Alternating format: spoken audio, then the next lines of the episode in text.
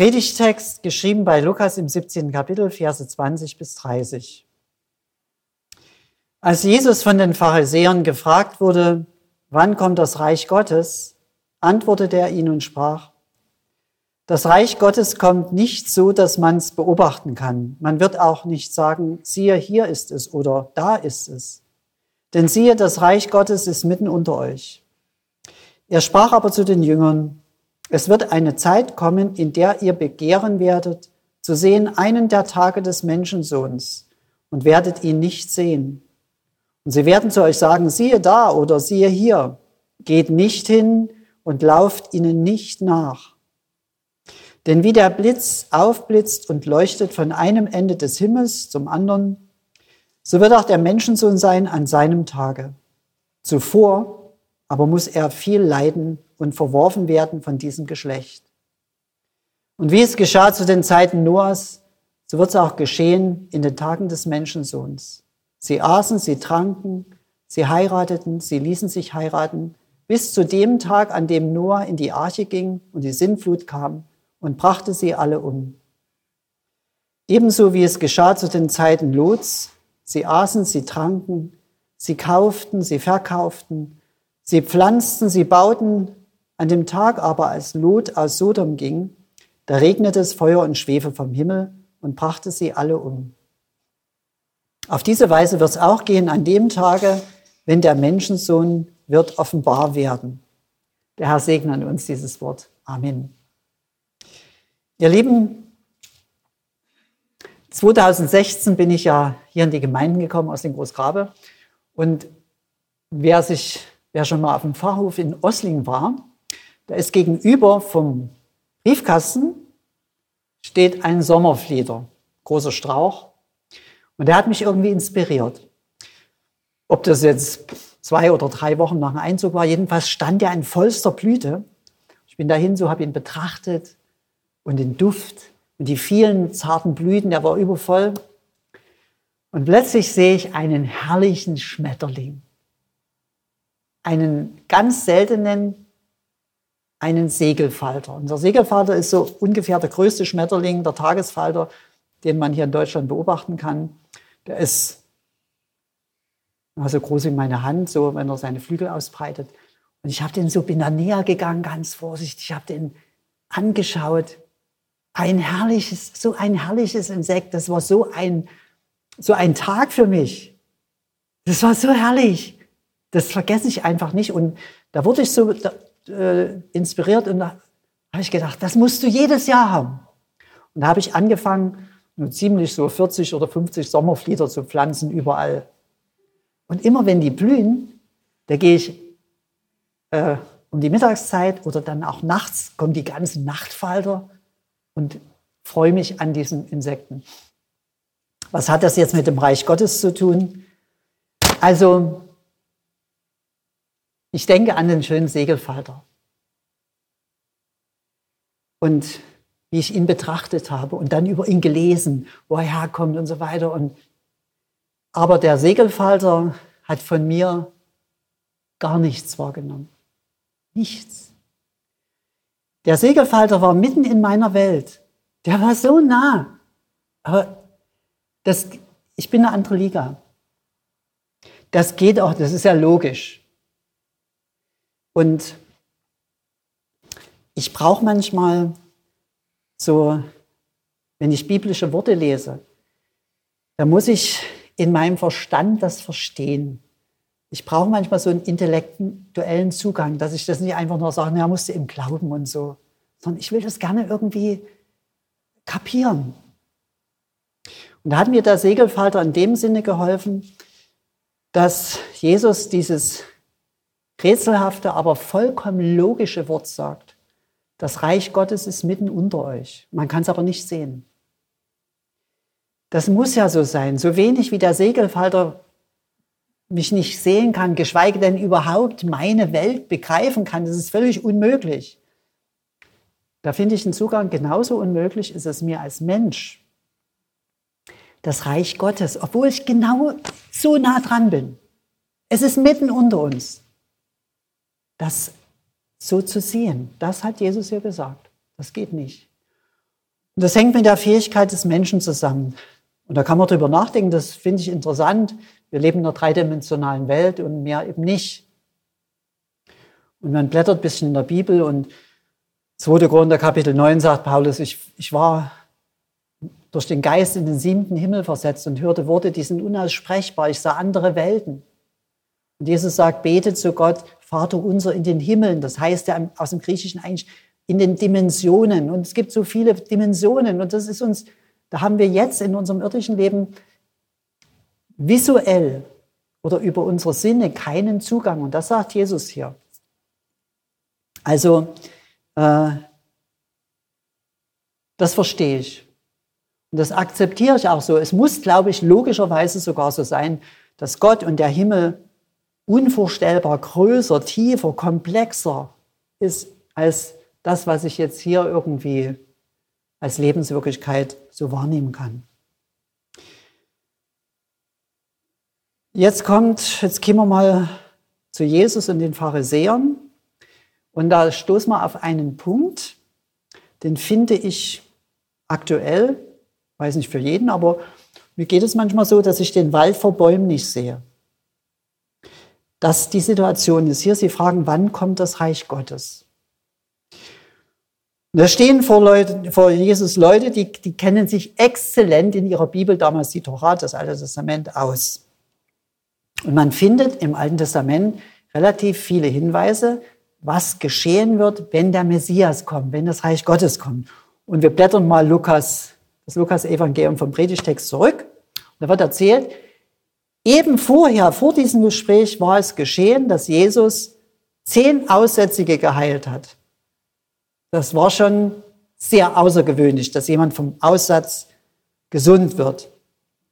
In der Tora steht, wenn Aussätzige gesund werden, ist der Messias da. Und die Leute hätten das doch, das sind doch die, die Theologen gewesen, die hätten das doch wissen müssen. Und nun, das ist mit dem Wald und den Bäumen. Nun steht sozusagen das Reich Gottes in persona Jesu ihnen gegenüber und da fragen sie.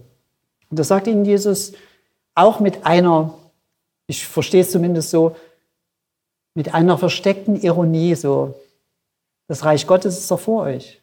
Es ist mitten unter euch, es ist da. Aber hier in dieser Situation sehen wir, wie sie den Kopf schütteln. Sie sehen einfach nur. Sie sehen vor sich einen Zimmermann, der hat auch nicht Theologie studiert. Der hat zwar Kranke geheilt, aber es gibt auch noch mehr Heiler. Das ist nicht der einzige.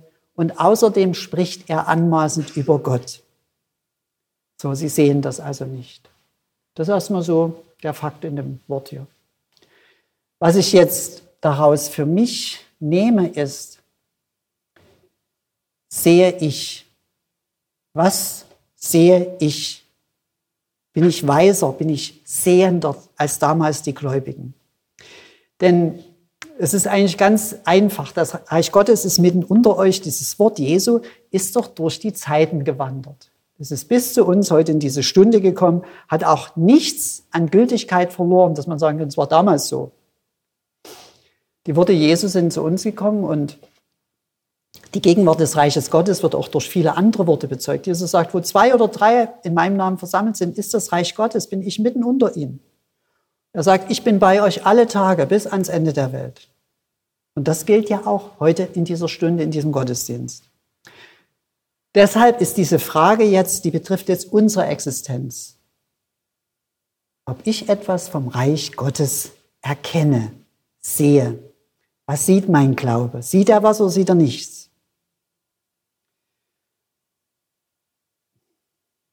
Ich sehe die Hilfe Gottes. Das kann ich erkennen, aber eben durch Glauben.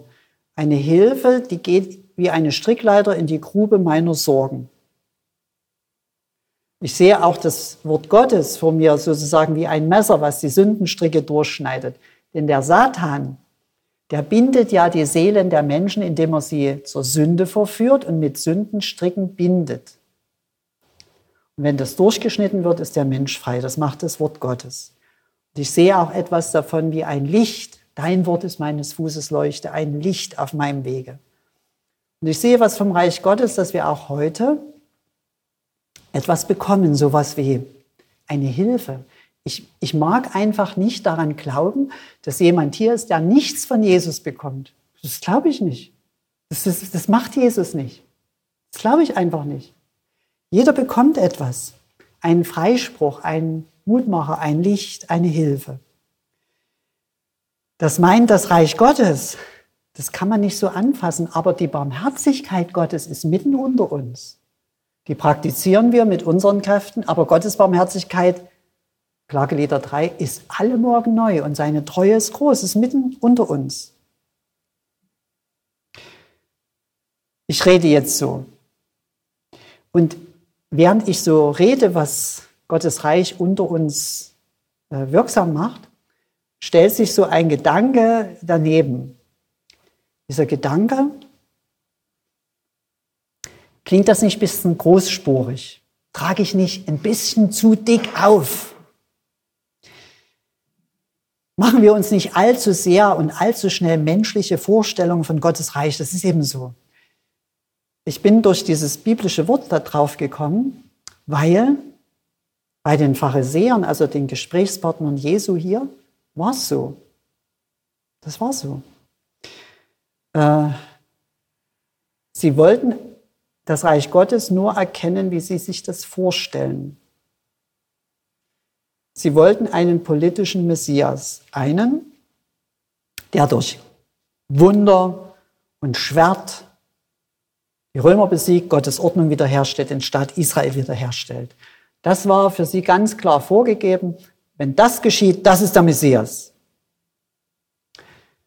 Und wir wandern so ein bisschen in Gedanken bis zu uns in der Kirchengeschichte. Also das ist ja so die Geschichte unserer Ahnen, Glaubensahnen. Da ist das auch immer wieder so gewesen. Wo sozusagen, wir sagen heute so ein bisschen lapidar, wo Glaube und Macht miteinander verheiratet waren. Und wo man, weil jetzt die Kirche Macht hatte, versucht hat, das so auch durchzudrücken, was nötig ist, ne? dass das Evangelium mal hier unter die Leute kommt. Und deshalb die, liegt diese Frage sehr nahe so, wie wir zum Evangelium stehen oder welche Vorstellungen von Gottes Handeln und seinem Reich existieren denn unter uns heute? Die Pharisäer damals waren ganz fest überzeugt, dass es Gott so will. Und unsere Ahnen waren ganz fest davon überzeugt, dass sie im Willen Gottes sind. Und wir? So von meiner persönlichen, von meinem persönlichen Glaubensweg so, ich bin, ich würde mal schon sagen, viel in frommen Kreisen gewesen. Das ist jetzt ganz wertfrei gemeint. Also Menschen, die mit ihrem Herzen Gott suchen und so. Und da habe ich so in meiner Erinnerung ist das so ganz oft gehört, wenn der Glaube fest genug ist und groß genug ist, da werden Zeichen und Heilungen und Wunder geschehen, da werden große Massen zum Glauben finden, da werden ganze Völker erweckt werden. Wünschen würde ich mir das. Aber ich schaue jetzt hier in das biblische Wort. Und da sagt Jesus, das ist irgendwie, das reibt sich so mit meinen Vorstellungen. Da sagt Jesus gerade das Gegenteil. Das ist fast so, ich muss jetzt drüber predigen, aber ich komme damit nicht ganz so klar. Ich hätte mir das anders gedacht. Und die Frage wird so an mich gestellt. Ich weiß nicht, ob das eure Frage ist. Aber meine Frage ist es, habe oder kultiviere ich in mir menschliche Ideale von Glaubensgröße? Wie die Kirche sein muss und die Gemeinde und wie groß und stark und was das. Jesus jedenfalls sagt hier was Spannendes oder Spannungsvolles, dass man das Reich Gottes nicht im Sensationellen entdeckt, nicht im Großen. Das Reich Gottes, sagt er, kommt nicht so, dass man es beobachten kann. Man kann auch nicht sagen, siehe, hier ist es oder da ist es. Denn siehe, das Reich Gottes ist real, aber verborgen mitten unter euch. Und wir schauen mit diesen Worten mal auf den Weg Jesu. Und da wissen wir aus dem Evangelium, dass Jesus eine Massenbewegung hervorgerufen hat. Aber nur ganz kurz. Es war eine kurze Begeisterung. Und dann wird uns erzählt, wie die Menschen in ihren Erwartungen enttäuscht sich abwenden. Nur ein paar sind geblieben. Und Jesus sagt zu den paar, wollte auch weggehen. Und er sagt, Petrus, Herr, wohin sollen wir gehen? Du hast Worte des ewigen Lebens. Da bleibt eine kleine Gruppe übrig. Und dann muss Jesus durch Ohnmacht hindurch, durch Ablehnung bis zum Kreuz, menschlich gesehen, das muss man sich immer wieder deutlich machen, menschlich gesehen, also mit dem, was vor in unserem menschlichen Leben, in der Gesellschaft, in, auf der Welt Wert hat oder was man als siegreich ansieht, da ist Jesus menschlich vollkommen gescheitert. Und deswegen darf man auch den Gedanken denken, wie wird es der Gemeinde und der Kirche ergehen?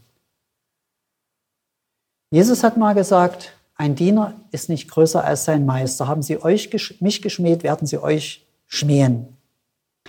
Und wenn Jesus in seiner menschlichen Niederlage am Kreuz in völliger Ohnmacht für Gott den Sieg errungen hat, so hat er das nämlich gemacht. Sollte es der Kirche anders gehen, der Gemeinde? Und das, was wir in den Augen der Welt haben, das ist eigentlich, wenn man uns ganz genau anschaut, armselig. Was, was haben wir denn? Wir haben Wasser, wir haben ein Buch und ein kleines Stück Brot und einen Schluck Wein. Das ist nicht viel. Das heißt, in den Augen der Menschen ist es eigentlich gar nichts. Aber in den Augen Gottes ist es alles. Wir werden heute daran erinnert, was vor Gott Wert hat. Was in Menschen Augen Wert hat, ist zeitlich. Was vor Gott Wert hat, ist ewig. Und darauf sollen wir trauen. Auf Gottes Wort, auf das Siegel der Taufe, auf das heilige Mahl. Und Jesus warnt seine Jünger ausdrücklich nach einem, ich sage es mal ein bisschen provokativ, nach einem attraktiven Glauben. Dass man mehr, wir müssen attraktiver werden, habe ich jetzt unter uns Frauen gehört. Ich sage, so ein Unsinn. Wo steht denn das? Die Kirche muss doch nicht attraktiver werden. Wisst ihr, worum es Jesus geht? Dass wir seine Gebote halten und ihm treu sind. Das ist absolut unattraktiv. Das ist völlig unattraktiv. Jesus treu sein seine Gebote halten, seinen Weg gehen und nicht irgendwo hingehen, wo man sagt, ja, das müssen wir machen, Riesenevents und so. Jesus sagt das hier so provokativ. Es wird die Zeit, ich mache mal eine Klammerbemerkung dazu, es wird die Zeit der armselig wirkenden Gemeinde kommen, in der ihr begehren werdet zu sehen, einen der Tage des Menschensohnes. Also, wo die Kranken gesund werden, wo Wunder und Zeichen Heilung geschehen. Diesen Tag werdet ihr sehen wollen. Und dann sagt Jesus, und ihr werdet ihn nicht sehen. Finde ich sehr herausfordernd. Das, das geht mir gegen den Strich. Ich möchte was anderes sehen. Ich möchte, dass, ja, dass, dass, dass mehr geschieht. Dass man das sehen kann, das Wort Gott, dass man das fast beweisen kann, sagt, schau hin. Du musst beten und dann geschieht's.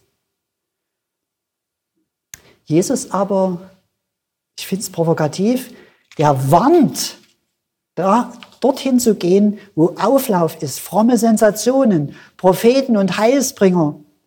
Er sagt, und sie werden zu euch sagen, siehe da, das ist der Beweis, Gott lebt. Oder siehe hier. Und da sagt Jesus, geht nicht hin und lauft ihnen nicht nach. Finde ich. Aber es ist gut zu wissen. Und es ist auch gut zu wissen, dass Jesus das so sagt und dass Jesus einmal wiederkommen wird. Das sagt er hier auch. Und wenn Jesus wiederkommen wird, dann wird jeder ihn unmissverständlich erkennen.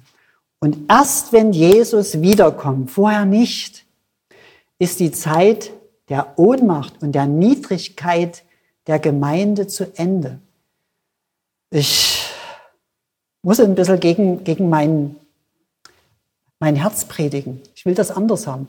Aber Jesus hat ihm gesagt, ihr sollt niedrig sein. Wenn ihr groß sein wollt vor Gott, dann müsst ihr der Diener aller sein. Und dass Jesus wiederkommt, hat er uns versprochen. Und dann ist die Zeit der Niedrigkeit zu Ende. Und bis dahin ist es aber so. Er sagt über seine Wiederkunft, denn wie der Blitz aufblitzt und leuchtet von einem Ende des Himmels bis zum anderen, so wird der Menschensohn sein an seinem Tage. Und ihr Lieben, bis dahin sind wir an die wenigen, in menschlichen Augen wenigen, vor Gott wertvollen Dinge gewiesen. Wir sind an sein Wort gewiesen. Daran, das, das ist uns gegeben. Und dieses Wort, das ist dann doch so etwas wie ein Fenster, wo wir etwas bekommen oder oder wo wir etwas sehen können.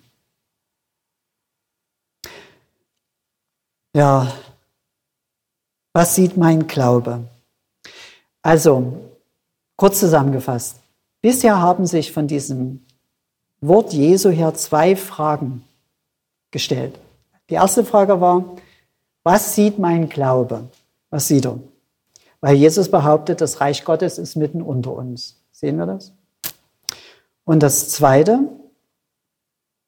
die Frage, die Hinterfragung, was will mein Glaube? Ist mein Glaube auf menschliche Größe aus, weil Jesus auffordert, kritisch zu allem Besonderen und Sensationellen zu sein? Und dann sagt Jesus als drittes, er sagt, die Zeit der Erde wird zu Ende gehen. Wenn ich wiederkomme, ist alles vorbei. Genau wie in dem Lied, was wir als Lobpreislied gesungen haben. Und er sagt, denkt mal an seinen Zuhörer, denkt mal an die alten Zivilisationen. Sie sind untergegangen. Genauso wird es sein, wenn ich wiederkomme. Er nennt hier zu den Zeiten Noahs, an dem Tag, als die Sinnflut kam, wurden sie alle umgebracht. Und als Lot aus Sodom ging, regnete es Feuer vom Himmel und Sodom und Gomorra gingen unter. Und dann sagt er, auf diese Weise wird es auch geschehen an dem Tage, wenn der Menschensohn wird offenbar werden. Und da habe ich in mir so bei der Betrachtung dieses Wortes zwei Dinge. Das eine ist, dass es mich ein bisschen gruselt. Es ist so, vielleicht weil man auch äh, überschüttet wird von diesen ganzen Science-Fiction-Serien, wo alles zerberstet, zerspringt und Raumschiffer, Krieg der Raumschiffe und Sternenkriege und keine Ahnung, was da alles so rumgeistert an. Und wie schrecklich, also ich würde für mich jetzt sagen, also das will ich auf keinen Fall miterleben. Zumal will ich auf keinen Fall, auf keinen Fall diese Katastrophen erleben. Und da ist der Text so, ich weiß, dass Jesus uns keine Angst machen will, aber das klingt schon echt gruselig, dass dann alles irgendwie untergeht. Also die Untergangsworte Jesu hier. So wird es sein, wenn er wiederkommt. Und ich habe ähm, in den biblischen Text gesucht, weil man in jedem Bibelwort findet man immer beide Seiten, das Gesetz und das Evangelium, den Anspruch Gottes und seinen Zuspruch. Man muss noch suchen. Da habe ich gesucht und ich bin dann auch fündig geworden an einem Vers. Und zwar sagt Jesus, bevor das alles geschieht. Zuvor aber muss der Menschensohn viel leiden und verworfen werden. Das wurde für mich zu so einem Schlüsselsatz, weil ich daran erinnert wurde, an das, was du und ich ja wissen. Aber ob das von dem Wissen hier ins Herz gekommen ist, ist immer noch eine andere Frage. Wissen tun wir viel, aber daraus leben ist eine andere Sache. Aber ich wurde daran erinnert, durch das Leiden und Sterben Jesu ist doch Jesus mein Retter geworden, auch deiner, mein Heiland. Und er sagt ja schlicht, das finde ich für mich so schön, bevor das alles geschieht, muss ich aber euer Heiland werden. Und Heiland bedeutet in der Übersetzung, das ist der, der sich dazwischen stellt um des Heils willen. Der sich dazwischen stellt, bedeutet Heiland. Und mit diesem Vers hat sich sozusagen mitten in den Untergangsworten ein Stück Barmherzigkeit geöffnet. Ich bin daran erinnert worden, dass Jesus immer dazwischen ist. Er steht heilsam also zwischen mir und meiner Sünde, steht er dazwischen und trennt mich von ihr. Er steht schützend zwischen dem Vater im Himmel und mir und hält das Gericht weg. Er steht rettend zwischen dem Tod und mir. Und ich werde nicht angetastet. Jesus sagt, wer an mich glaubt, der wird den Tod nicht sehen in Ewigkeit. Er wird stracks in den Himmel gehen. Jesus ist der Heiland meiner Vergangenheit, wenn die mir Angst machen sollte, meiner Gegenwart und auch meiner Zukunft, wenn die mir Angst machen sollte.